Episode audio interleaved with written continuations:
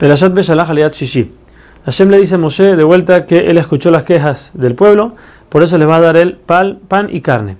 Así fue como en la noche pasó una, una manada de aves llamada Slav, que es una ave muy gorda, y se posó sobre el campamento para que el pueblo los coma. En la mañana, después de que el, rocío matutino se evaporó, había, se descubría algo en el piso que parecía a la nieve, algo blanco parecido a la nieve chiquito, que cuando el sol empezaba a calentar y además entrado el día, se derretía igual que la nieve.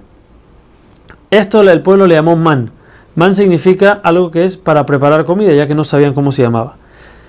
Este man también, dice Rashi, que los animales del campo lo comían y cuando los otros pueblos comían estos animales, probaban un poco del sabor del man para ver la grandeza del pueblo Israel que recibió este pan celestial. Y así fue como Hashem les dice que lo que van a hacer es que, Hashem le dice a Moshe, que tienen que cada uno tomar un homer, una medida que es más o menos la cantidad de 2.4 litros en volumen, por persona por día. Y así fue como no importaba si la persona agarraba mucho y se, ponía a agarrar y agarrar y agarrar y a guardar, el momento en que llegaba a la casa, milagrosamente le quedaba solamente un homer por cabeza de la gente que tenía en su casa. Asimismo, una persona que agarró menos de la cantidad, cuando llegaba a la casa tenía lo suficiente para toda su familia. Moshe también les advierte que no guarden nada para el día siguiente, pero conocemos a Datán y a Abiram que siempre eran los que le hacían problemas a Moshe. Ellos sí guardaron y el man se pudrió y se llenó de gusanos y Moshe se enfadó con ellos. El día viernes la gente fue a recoger y cuando llegaron a la casa vieron que había el doble de lo que normalmente recogían. Era dos omarim, dos cantidades por cada persona. Cuando fueron a decirle a Moshe, ¿qué es esto? Moshe les dice que eso lo que ordenó en la santidad del Shabbat. En Shabbat no va a caer, por eso todo lo que hay que preparar para mañana tienen que hacerlo hoy. Tanto sea hornear, cocinar, todo tiene que ser hecho hoy, porque mañana no va a caer el man, así que por eso tampoco no tienen que salir.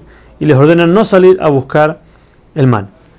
De vuelta Datán y Abirán para molestar, salen el día de Shabbat a buscar el man y Hashem se enfada con todo el pueblo, ya que a veces cuando aún y que hay gente que son malvadas y gente que son rectas, cuando los malvados hacen lo que no tienen que hacer, a veces Hashem se, enoja con todo el pueblo. El pueblo le pone, como dijimos, el nombre man. La apariencia de este, este alimento era como la de una semilla, redondo como una semilla, era blanco, y su sabor, dice la Torah, que era como una masa frita con miel. Entonces Moshe dice que Hashem ordenó guardar un poco de este man en una vasija de barro, para que las futuras generaciones sepan cómo se abastecieron los judíos en el desierto. Como por ejemplo, Rashi nos trae el ejemplo de la generación de Irmiau.